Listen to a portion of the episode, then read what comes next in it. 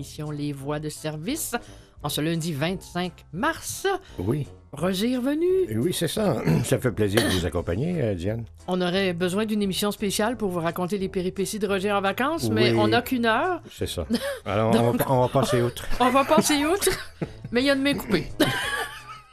Mais réparer. Mais réparé avec Oui, beaucoup ça. de points de suture. Euh, euh, de quoi allez-vous nous parler pendant cette première demi-heure, Roger? Il va parler d'une menace, pas celle-là. là, Non, pas ok. celle- non. Menace des chiffres dans la première demi-heure. Et puis ensuite, je vais vous parler d'une façon de tourner en rond. Mais c'est la bonne façon Ah oui? qu'on veut ma- implanter. OK, pour ma part, ben, je vais démystifier le zona pour éviter les complications. C'est dans la revue Le Bel Âge.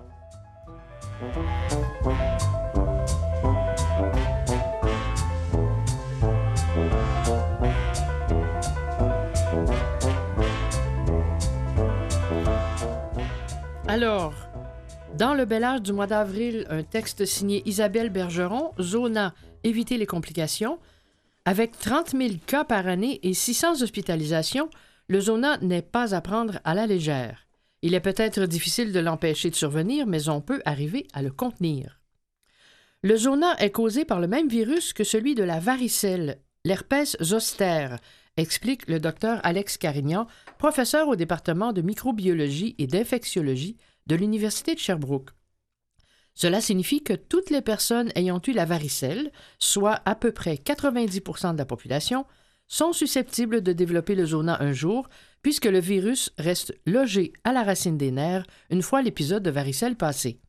D'ailleurs, les boutons qui apparaissent lorsque le zona se manifeste ressemblent beaucoup à la varicelle. Ces petites vésicules rouges se remplissent de liquide et se logent le plus souvent en grappe sur le thorax dans 50% des cas, le dos ou le visage, même si elles peuvent toucher toutes les parties du corps, toujours d'un seul côté. Le virus s'étendra le long d'un nerf ou d'un ganglion nerveux, provoquant d'abord une rougeur ou une sensation de brûlure. On définit parfois le zona comme une ceinture de feu. Ces lésions douloureuses peuvent s'accroître assez rapidement. Les gens évoquent souvent une sensation de brûlure ou même de coup de poignard, illustre le docteur Carignan. Un épisode de zona dure jusqu'à deux ou trois semaines, mais une certaine douleur peut persister plus longtemps. Le zona survient dans des cas où, au niveau du visage et parfois des yeux, le zona ophtalmique, ou des oreilles, le zona auriculaire. Dans le cas du zona ophtalmique, on aura souvent mal à la tête et l'impression d'avoir des grains de sable dans les yeux. C'est notre cas? Mieux vaut consulter notre médecin ou un médecin ophtalmologiste qui pourra diagnostiquer, poser un diagnostic, dis-je, et nous prescrire un antiviral au besoin. L'atteinte auriculaire, beaucoup plus rare, 130 cas sur 100 000 selon la clinique Mayo, se traduit par des douleurs à l'oreille, des bourdonnements, voire une paralysie temporaire du visage. Le zona n'est pas contagieux, mais le liquide à l'intérieur des vésicules, oui. Si on en est atteint, il faudra se montrer particulièrement vigilant en évitant notamment pardon, tout contact avec les femmes enceintes, les jeunes enfants, les personnes immunodéficientes et celles qui n'ont jamais eu la varicelle, plus vulnérables à la contagion. Puisqu'on est à peu près tous concernés, comment le zona choisit-il ses victimes? Les risques augmentent beaucoup après 60 ans ou plus encore à mesure qu'on vieillit. Après 50 ans, les risques commencent à augmenter. À 85 ans, environ une personne sur deux aura traversé au moins un épisode de zona. L'affaiblissement du système immunitaire, un stress important, la fatigue, tout cela peut jouer en faveur de la réaction de l'herpès zoster. Les personnes âgées, immunodéprimées ou qui reçoivent des traitements de chimiothérapie y sont particulièrement vulnérables. Actuellement, seul le vaccin prévient la maladie. Cette- cette citation nous vient du docteur Chantal Sauvageau, médecin conseil en maladies infectieuses à l'Institut national de santé publique du Québec. L'unique autre acte que l'on puisse poser est de maintenir notre système immunitaire le plus fort possible. Mais là encore, le zona demeure aléatoire.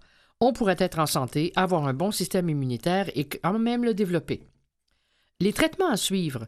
Comme pour plusieurs affections, plus on traite le zona rapidement, meilleures sont les chances de le contenir et de prévenir les complications. Les gens tardent souvent à consulter, relève le docteur Carignan. Alors que si on voit un médecin dans les deux ou trois jours après les, premiers symptômes, on réduit vraiment le risque de complications et la durée de la maladie.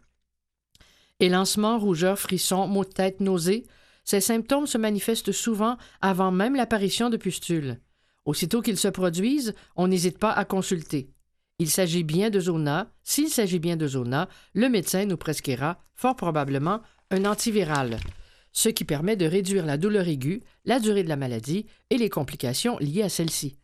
Des analgésiques pourraient être donnés en complément. Selon l'Association québécoise de la douleur chronique, des techniques telles que la méditation, la relaxation, l'acupuncture et la thérapie cognitivo-comportementale contribueraient aussi à atténuer la douleur et aideraient à mieux la supporter. En trois ou quatre semaines, les lésions auront généralement disparu, peut-être un peu moins si on est traité rapidement. Et que l'on se rassure, on a peu de chances de revivre l'expérience, les cas de récidive sont de moins de 5 En revanche, il faudrait revoir son médecin si, après plus d'un mois, la douleur persiste ou si les lésions ont empiré. Et je vais vous parler dans la seconde partie de la façon de prévenir les complications. Donc, c'était un texte signé Isabelle Bergeron dans Le Bel Âge.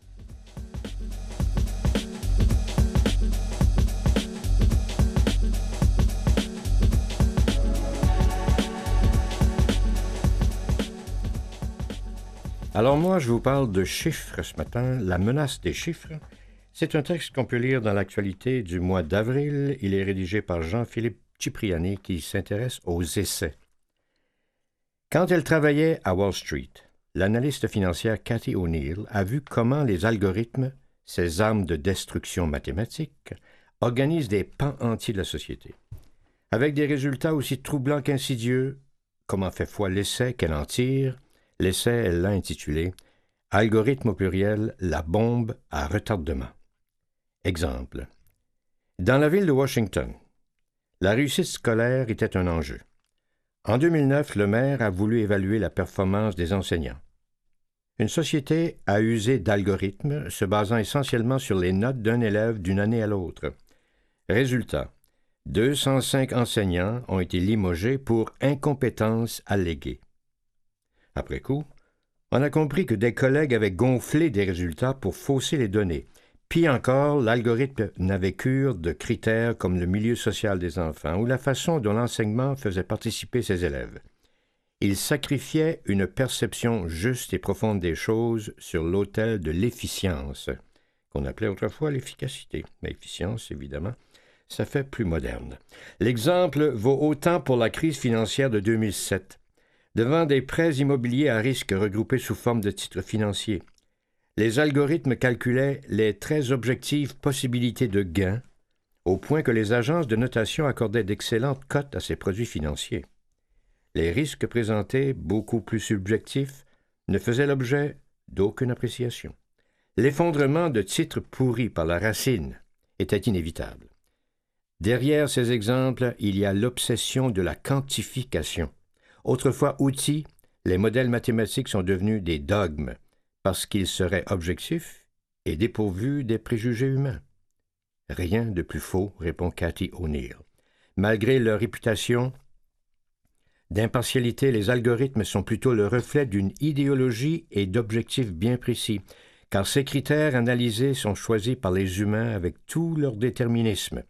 Ainsi, des algorithmes conçus pour le recrutement, dont les paramètres ont été choisis par des hommes blancs, risquent de favoriser des hommes blancs. Un algorithme, dit-elle, n'est en fait qu'une opinion formalisée en un code informatique. C'est d'autant plus inquiétant que les algorithmes se multiplient et évaluent déjà nos risques de maladie pour établir le prix de nos assurances, notre score de crédit décide de notre taux d'intérêt à la banque, voire de notre admissibilité à un poste. Le problème, dit Cathy O'Neill, c'est la transparence. Sauf pour les informaticiens qui les ont conçus, les modèles mathématiques restent résolument opaques. Et la promesse de l'intelligence artificielle de permettre à la machine de peaufiner ses algorithmes par elle-même ne rassure pas. Si elle a été conçue sur des bases erronées ou discriminatoires, ne risque-t-elle pas de les approfondir plutôt que de les corriger?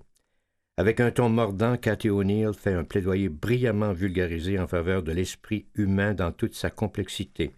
Quoique souvent viciée, la prise de décision opérée par un humain possède une vertu essentielle, elle peut évoluer. Et voici un texte euh, extrait de son essai, euh, la citation d'un texte. On nous modélise en tant qu'acheteur, en tant que consommateur et comme surconsommateur de télévision, en tant que patient, candidat à un prêt, y compris dans le cadre d'applications numériques auxquelles nous souscrivons gaiement, mais tout cela est invisible à nos yeux. La menace des chiffres, algorithme la bombe à retardement, c'est un texte qu'on peut lire dans l'actualité du mois d'avril. Cette langue est très mélodique, mais c'est un peu triste. Vous n'y comprenez rien, vous n'êtes qu'un touriste, et toutes vos photos sont floues, même celles où vous posiez debout, devant ce très beau monument, dans le soleil couchant.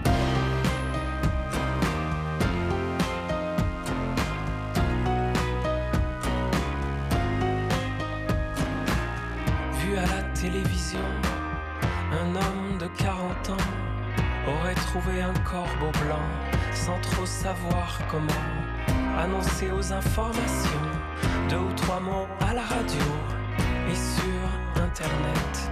Une tempête d'images, un faisceau, le vrai, le faux se touche dans le noir. Car oui, vraiment, on ne peut pas tout savoir. La place grouille de monde.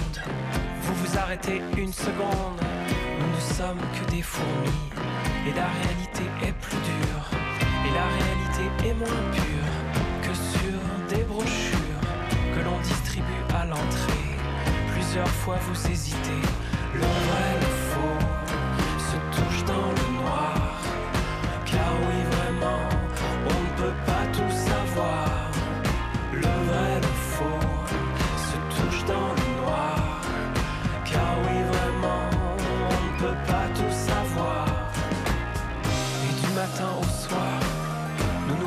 Racontons des histoires.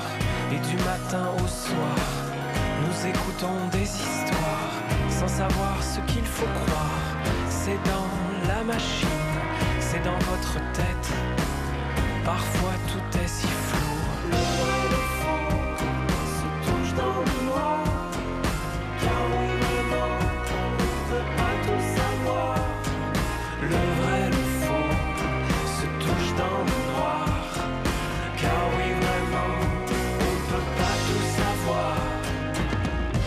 Matin au soir, nous racontons des histoires. Et du matin au soir, nous écoutons des histoires. Fermez les yeux pour voir. Une pensée se promène. Ici allume une lampe. Tout contre votre tempe.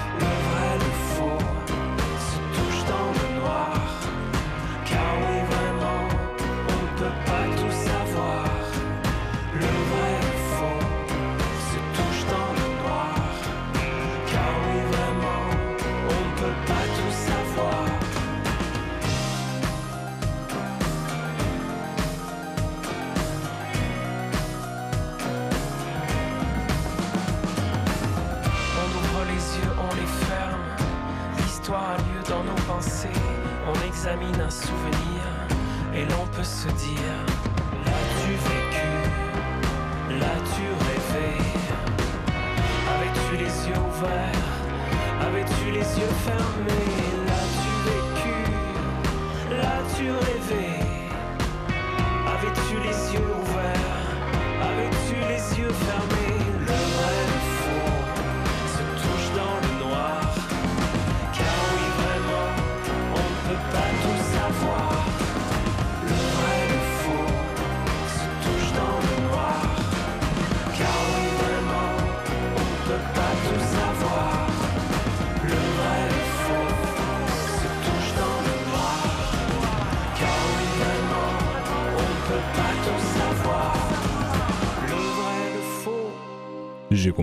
Qui nous chantait Le vrai, le faux. Alors, je poursuis ce texte sur le Zona signé par Isabelle Bergeron dans le Bel Âge qui va nous expliquer comment prévenir les complications et faire le point, évidemment, sur les vaccins contre le Zona. On, entend beaucoup- on en entend beaucoup parler. Donc, une complication possible est la surinfection des lésions, mais elle se soigne, somme toute, assez facilement avec la prise d'antibiotiques. Certaines mesures d'hygiène peuvent aider à la prévenir, je vous en parlerai un peu plus tard. D'autres complications sont plus invalidantes. Le zona n'est pas une maladie banale, insiste le docteur Alex Carignan. Ce qu'on redoute le plus, ce sont les névralgies post-herpétiques qui causent une douleur très intense et persistante, parfois durant des mois. Il s'agit de la complication la plus fréquente. Environ 10% des personnes aux prises avec le zona en souffriront. En plus de la douleur, l'isolement, l'anxiété et la dépression assombrissent souvent le tableau. Les risques d'être victime de cette complication augmentent avec l'âge, et même le fait d'avoir pris des antiviraux rapidement après les premiers symptômes du zona ne les annihile pas complètement. Bien que la névralgie puisse être soulagée à l'aide d'antidépresseurs tricycliques, voire d'opiacés, cette condition demeure vraiment difficile à vivre. Seule façon connue de l'éviter, les antiviraux prescrits rapidement. Mieux vaut aussi se montrer vigilant en ce qui concerne le zona ophtalmique. S'il s'aggrave, il peut entraîner une très forte pression sur l'œil et toucher la cornée. Non seulement on pourrait développer des troubles de vision, mais bien que cela soit rare, on risque même de perdre la vue, souligne le docteur Carignan. Ici encore, réagir rapidement est essentiel. Dès que le zona se manifeste sur le visage, on consulte. Des gouttes anti-inflammatoires pourraient procurer un certain soulagement, mais sans traitement antiviral, il sera impossible de prévenir les complications. Idem si la maladie affecte notre oreille. Si cela dégénère, on risque de perdre l'ouïe ou d'avoir le visage paralysé de façon permanente. Heureusement, cette complication ne survient toutefois que dans 1% des cas, tout comme d'autres problèmes neurologiques tels l'encéphalite et la méningite. En 2017, l'American Stroke Association révélait les résultats d'une étude faite sur 35 000 personnes ayant eu le zona entre 2007 et 2015. Les gens qui contractent le zona auraient jusqu'à 60% plus de probabilité de subir un ACV. Le point sur les vaccins maintenant. À l'heure actuelle, il existe deux vaccins pour prévenir le zona, le Zostavax, Z-O-S-T-A-V-A-X, et le Shingrix, S-H-I-N-G-R-I-X. Le premier, IX, oui, IX. Le premier est composé du virus affaibli et son taux d'efficacité est d'environ 50% Ce pourcentage est encore plus bas chez les personnes âgées. Cependant, il réduit d'environ 70% les risques de complications si on développe le zona. Le problème avec ce vaccin, le Zostavax, est que s'il est administré à une personne dont le système immunitaire est affaibli, elle risque de contracter la maladie. Le deuxième, le Shingrix, homologué en 2017, est inactivé. On ne risque donc pas de développer le zona après son application, son administration, dis-je. Qui plus est, il réduirait de 90% les risques de tomber malade, peu importe l'âge, et cette immunité persiste pendant plusieurs années. Outre les possibles rougeurs, gonflements et démangeaisons à l'endroit où on a été piqué, il ne semble pas avoir d'effet secondaire. Si on a 50 ans ou plus, on pourrait aller se faire vacciner, mais il faudra payer environ 250 dollars pour le Zostavax et 350 dollars pour le Shingrix. Ce vaccin pourrait éventuellement devenir gratuit pour les personnes plus à risque, puisque l'Institut national de santé publique a récemment émis des recommandations à ce sujet. Je vous décris maintenant les huit mesures à prendre pour tenter d'éviter d'avoir le zona ou, quand on l'a, on se lave souvent les mains, on se coupe les ongles et on évite de se gratter, on se choisit des savons non parfumés, on peut utiliser un antiseptique local pour éviter la surinfection des lésions, on se, renseigne auprès de notre médecin ou pharmacien, on privilégie, les vêtements amples pour limiter les frottements, on ne met pas de pansement sur les lésions, on applique l'eau froide et on veille régulièrement l'état des lésions afin d'éviter l'infection. Voilà, c'était l'article signé par Isabelle Bergeron sur le zona dans le bel.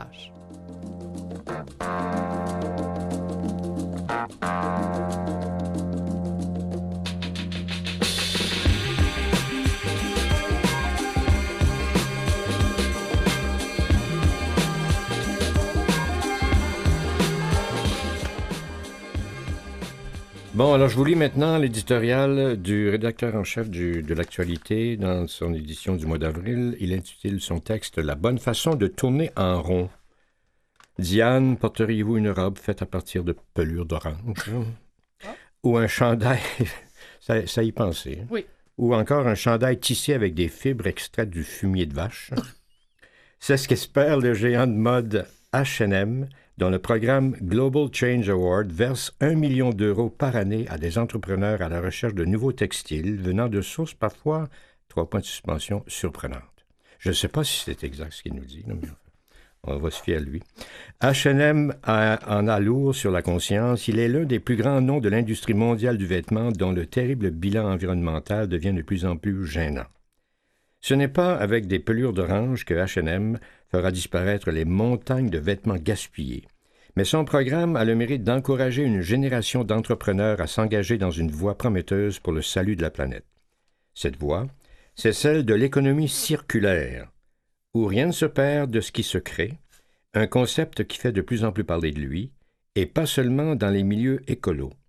À la conférence de Davos en janvier dernier, une trentaine de grandes entreprises de 16 secteurs ont formé une coalition pour promouvoir son essor. Certains y voient la plus importante source de progrès depuis la révolution industrielle. Le chantier est vachement ambitieux. Il ne s'agit rien de moins que d'inventer un substitut à l'économie traditionnelle dite linéaire qui nous mène droit dans le mur. Pour y arriver, il faut concevoir de nouveaux modèles d'affaires ou de nouvelles façons de consommer pour réduire, voire éliminer notre besoin d'extraire de nouvelles ressources. Actuellement, à peine 9% des ressources extraites pour faire tourner l'économie mondiale sont réutilisées. Un de ces modèles est de créer des boucles dans l'économie où les déchets de l'un deviennent la matière première de l'autre. Au Québec, Loop y parvient en récupérant pour faire ses jus les fruits et légumes trop moches pour être vendus dans les supermarchés. Et Loop effectue un tour de roue supplémentaire en refilant les pulpes restantes à un partenaire qui les transforme en gâterie pour chiens. Vous trouvez bête de devoir racheter un grille-pain parce que celui qui n'avait que deux ans mais qui vient de vous lâcher était irréparable. Un autre principe de l'économie circulaire, celui de favoriser la remise en état des produits, vient à votre rescousse. Plusieurs États américains étudient des projets de loi pour lutter contre l'obsolescence programmée.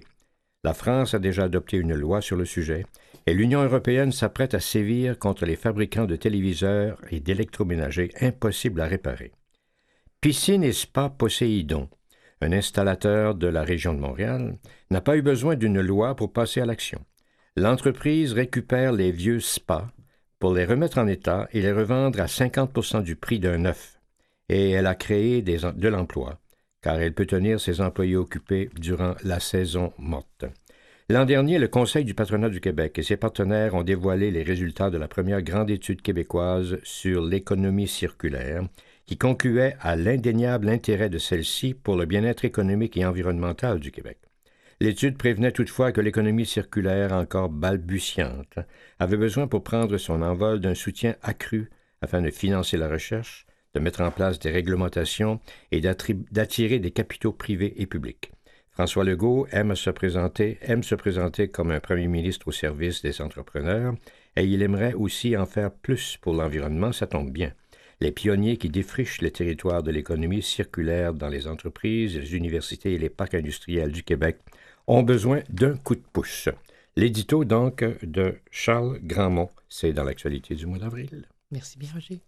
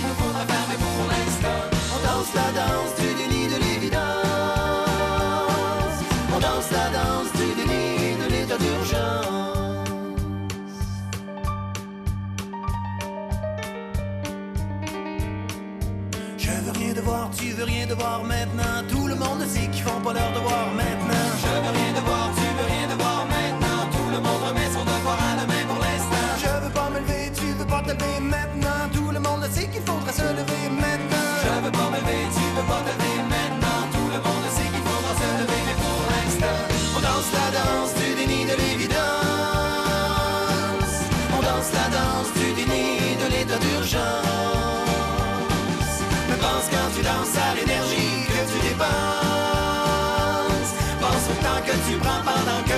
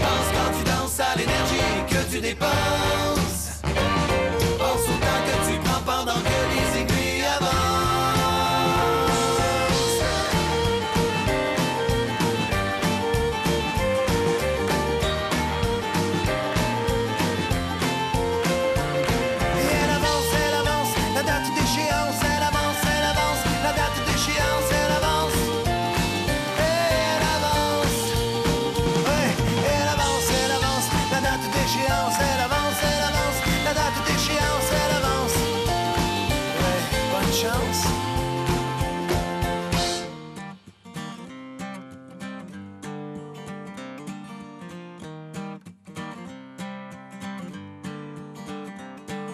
Change la cadence, faut se rendre à l'évidence. Quand on ensemble la danse de la dernière chance. Il faut que dans les yeux s'allume le feu de la conscience. Il faut que dans les yeux renaisse le bleu de la confiance.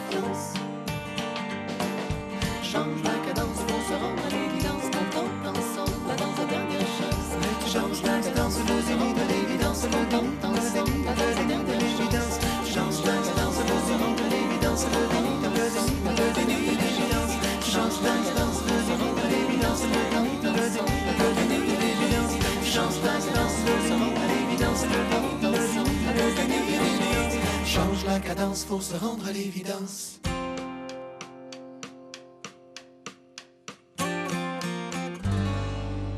La formation Mes Aïeux qui nous chantait le déni de l'évidence. Roger, Oui. Jean-Sébastien, vous souvenez-vous de la publicité logan, du slogan Liberté 55 qui cultivait le fantasme de la retraite à la mi-cinquantaine? Oui. Bien sûr, on Ben, écoutait ça Les temps ont bien changé depuis, selon un rapport sénatorial américain. 85% des baby boomers prévoient travailler jusqu'à plus de 80 ans. Ben. Cette tendance lourde commence à se manifester aussi chez nous. Voilà, on va prendre notre retraite plus tard maintenant. Ah, ben voyons donc.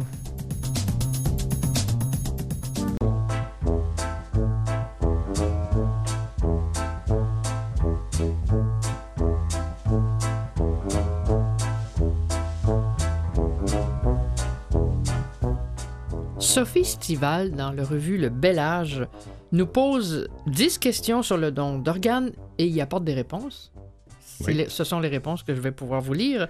Donner ses organes est un geste altruiste qui nourrit l'espoir des receveurs et procure souvent du réconfort aux familles endeuillées. La question demeure toutefois délicate et nécessite un consentement éclairé. Le sujet des dons d'organes touche personnellement Stéphanie Moreau. Son neveu Samuel, 16 ans, est atteint de fibrose kystique, une maladie mortelle.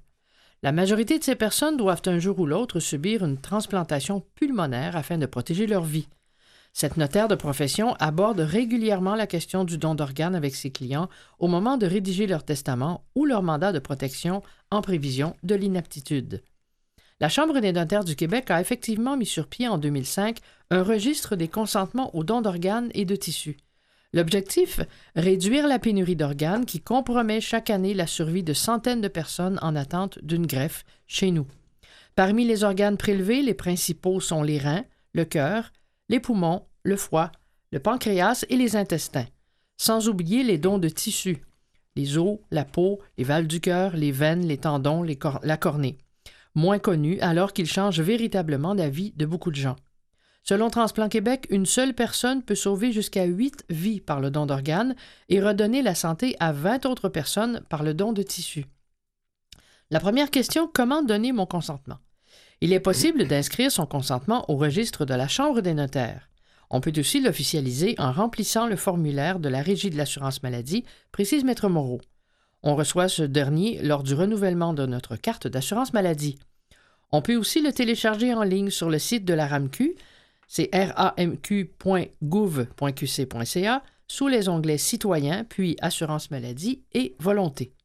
Ou le commander par téléphone au 1-800-561-9749. Pour que l'inscription soit effective, il doit être signé et renvoyé par la poste.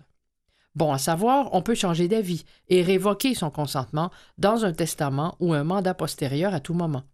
Il est également possible de l'annuler en téléphonant à la RAMQ ou en remplissant un formulaire papier de révocation. Est-ce confidentiel? Les registres de la Chambre des notaires et de la RAMQ sont informatisés et confidentiels. Seuls des professionnels de la santé autorisés peuvent donc accéder à vos volontés en manière de don d'organes et de tissus. Dans le cas du registre de la Chambre des notaires, il est de plus, il est de plus possible de signifier son refus de donner ses dons, ses organes et ses tissus, spécifie la notaire. Ce pourrait être le cas pour des raisons culturelles et religieuses. L'autocollant de ma carte soleil suffit-il? Vous avez signé l'autocollant au dos de votre carte d'assurance maladie? Attention, ce consentement ne figure dans aucun registre et il faudra le signer de nouveau lors de chaque renouvellement. Le prélèvement des organes nécessite parfois d'agir rapidement, rappelle Maître Moreau. Si la personne qui décède n'a pas sa carte avec elle, cela peut donc compliquer les choses. La situation plus ambiguë nécessitera de consulter la famille pour obtenir un consentement clair. Qui peut donner ses organes? Selon un récent sondage réalisé pour Transplant Québec, près de la moitié, 44% de la population, pense qu'il existe une limite d'âge pour donner ses organes. Or, ce n'est pas le cas. Le plus vieux donneur chez nous avait même 92 ans. Autre exemple, il y a plus de 16 ans, un homme décédé à l'âge de 88 ans a donné son foie à André Audrey Deschenaux. Depuis lors, cette dernière a eu trois enfants, elle se porte très bien, et l'organe a 104 ans d'âge. Témoigne Louis Beaulieu, directeur général de Transplant Québec. N'oublions pas non plus qu'environ 10% des organes transplantés, le rein et le lobe du foie, proviennent de donneurs vivants. Et je poursuivrai la lecture de ce texte après les textes de Roger.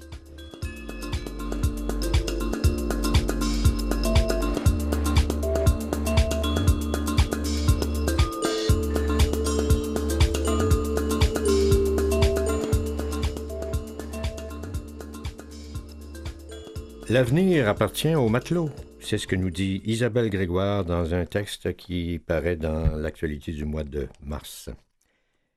Déployer des chaloupes de sauvetage et apprendre à survivre à bord. Sauver une personne à la mer avec un canot de secours.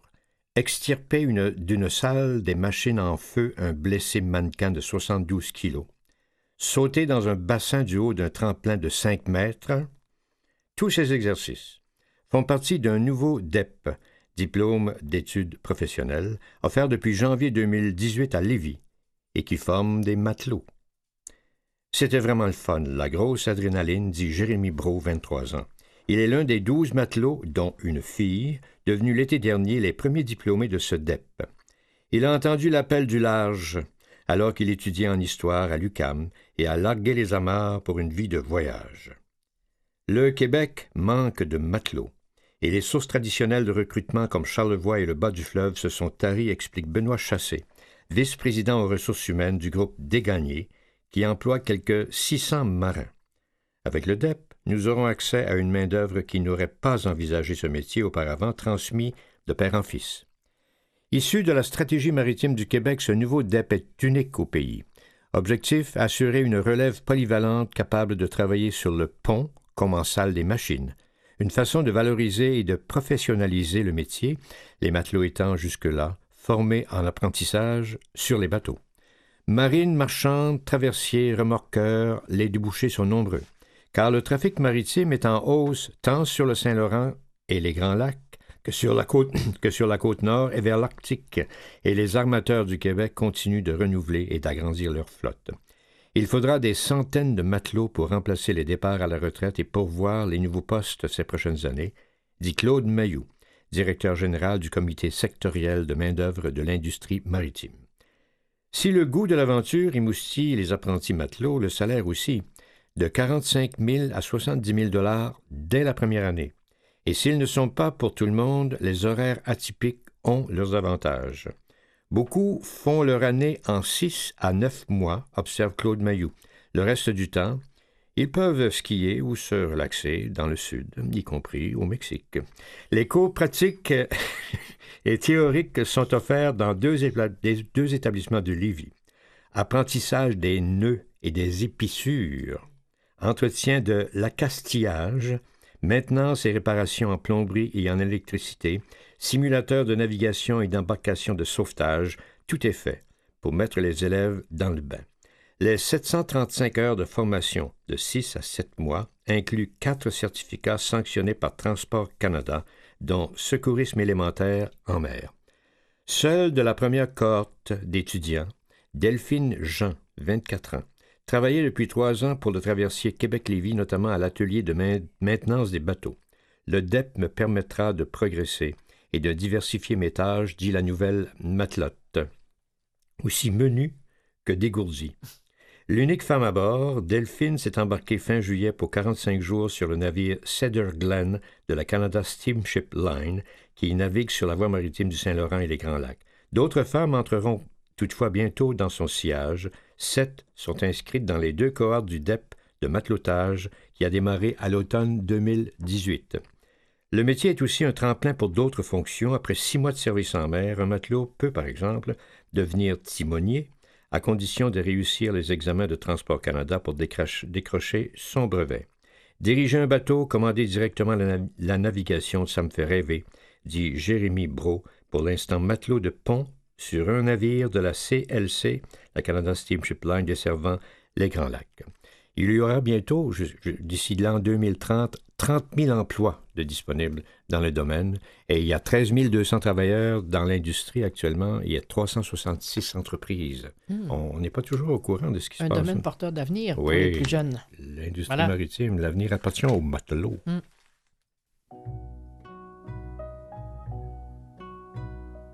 Quand les bateaux s'en vont, je suis toujours au quai, mais jamais je ne pars et jamais je ne reste.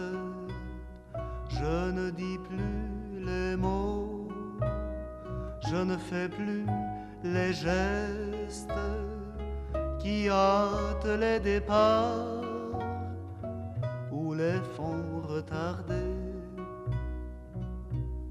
Je ne suis plus de l'équipage, mais passager. Il faut bien plus que des bagages pour voyager. Quand les bateaux s'en vont, je reste le dernier à jeter immobile une dernière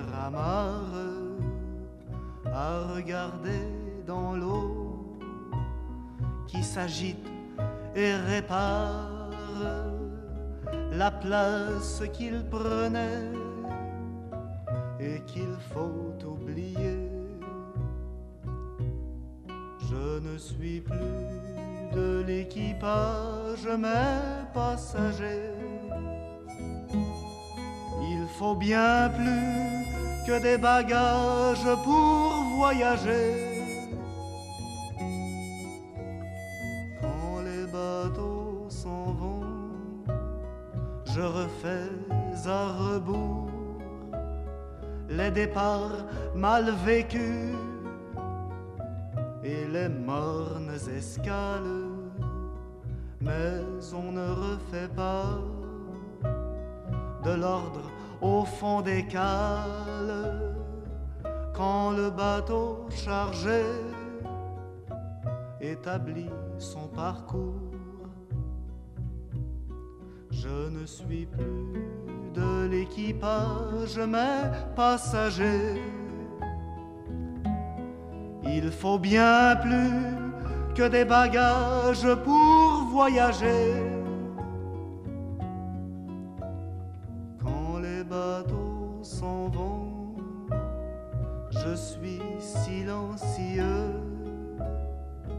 Mais je vois des hauts fonds dans le ciment des villes et j'ai le pied marin dans ma course inutile sous les astres carrés qui me crèvent les yeux. Je ne suis plus de l'équipage, mais passager. Il faut bien plus que des bagages pour voyager.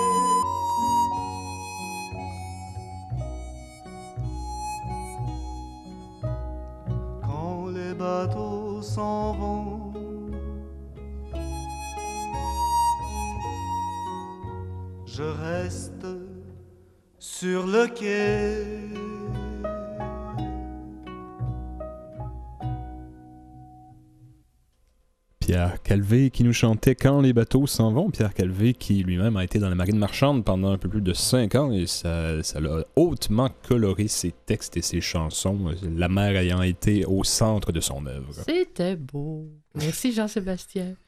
Alors je poursuis avec les questions sur les dons d'organes. Quel type de décès permet un don? Les accidentés de la route ne sont pas les seuls à pouvoir donner leurs organes.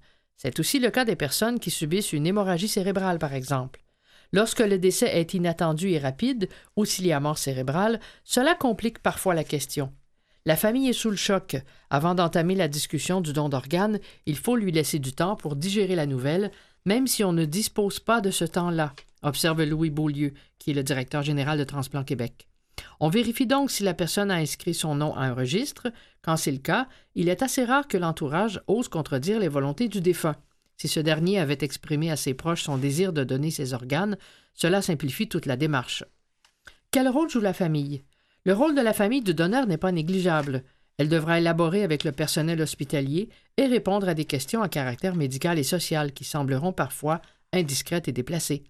On pourrait demander, par exemple, pourquoi le décédé est couvert de piqûres.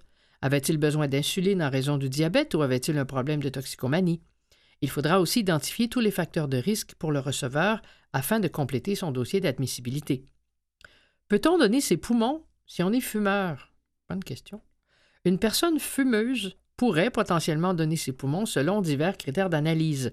C'est du cas par cas. On ne voudrait pas qu'un futur donneur s'auto-exclue en pensant être trop âgé ou avoir commis des abus de son vivant. Le corps médical s'occupera d'évaluer la qualification du donneur. Quel est l'intérêt du don pour la société? Les gens en attente d'une greffe du rein doivent filtrer leur sang régulièrement.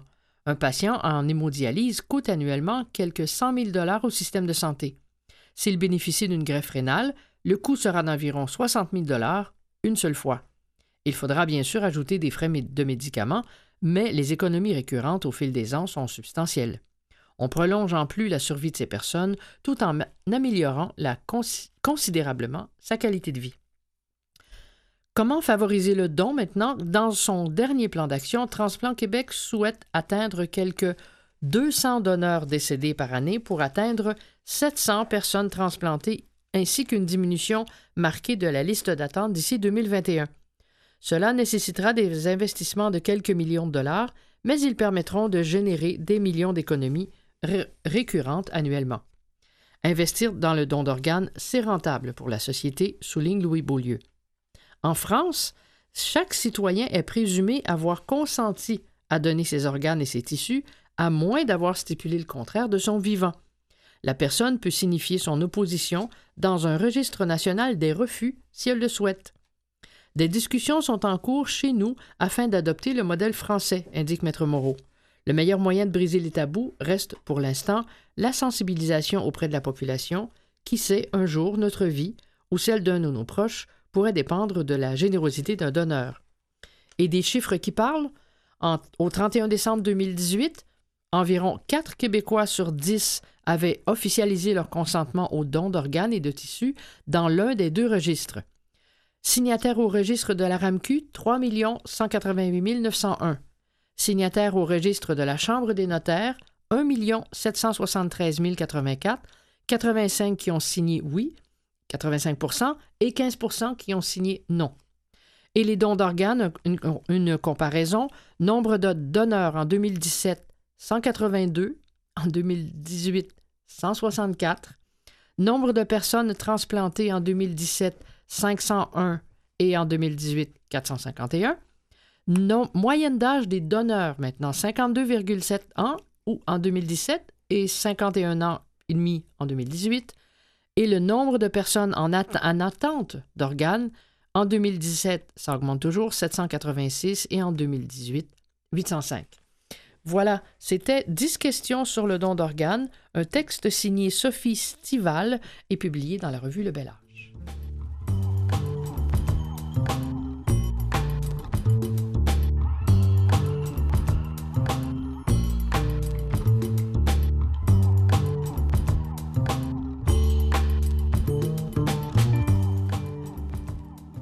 Texte maintenant de Hélène de Billy dans la sélection de Reader's Digest du mois d'avril, L'Outsider magnifique. Vous ne connaissez peut-être pas ce Québécois de 35 ans, Jean-Michel Blais, mais l'année dernière, on l'a écouté 15 millions de fois sur Spotify, et les amateurs qui le plébiscitent sur le leader mondial du streaming musical proprement sur le streaming...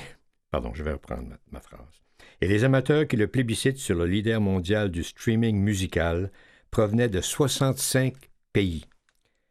À l'âge de 21 ans, Jean-Michel Blais est un jeune pianiste sans avenir. Il a quitté le conservatoire avant d'obtenir son diplôme et après avoir travaillé dans un orphelinat au Guatemala, il s'inscrit au cégep pour devenir éducateur spécialisé. Pour payer ses études, il s'installe tous les vendredis et samedis soirs au piano de la Scala. C'est un restaurant italien de Québec. Jean-Michel Blais a grandi à Nicolet, tout près de la cathédrale de Nicolet et de son og Casavant datant de 1909. Enfant unique, il retourne régulièrement dans son patelin pour consulter ses proches sur sa carrière ou participer à une fête, à une de ces fêtes dont la famille a le secret, avec danseurs en ligne et danse traditionnelle québécoise. Jean-Michel Blais souffre du syndrome Gilles de la Tourette, caractérisé par une série de tics et de manies. Cette affliction aurait pu le stigmatiser, mais une fois qu'il s'installait derrière le piano familial et durant tout le temps passé à jouer, ses symptômes disparaissaient. Il assure n'avoir jamais souffert d'ostracisme à cause de sa maladie. Je me suis construit avec ça et j'en vois les bénéfices. Mais je comprends que pour d'autres, il en soit autrement. Si tu réagis contre le harcèlement, dit-il, tu donnes du pouvoir à ceux qui, t'ont en point de mire. La meilleure façon de s'en sortir, croit-il, c'est de demeurer créatif. Et créatif il l'est, abreuvant Internet de sa musique. C'est là, sur la toile, que la maison de disques torontoise Arts and Crafts découvre cet étrange musicien qui se décrit encore comme un petit simplet qui fait de quoi de naïf. La chance lui sourit enfin quand son premier disque, Il, figure parmi les meilleurs disques de l'année 2016 du magazine Time. Sur le coup, Jean-Michel n'arrive pas à croire que son album Broche à foin, réalisé à Montréal avec 500 dollars sur un piano droit de style Yamaha, figure au même palmarès que ses opus des rois de la pop que sont Rihanna, Frank Ocean et Radiohead. Pour en avoir le cœur net, il téléphone à Jameson Cox, le journaliste qui a réuni la sélection pour le Time à New York. Cox, un Canadien, explique qu'il s'était promis de réserver une place dans le top 10 à un outsider. Outsider est un qualificatif qui lui sied bien, même s'il préfère ne pas en abuser.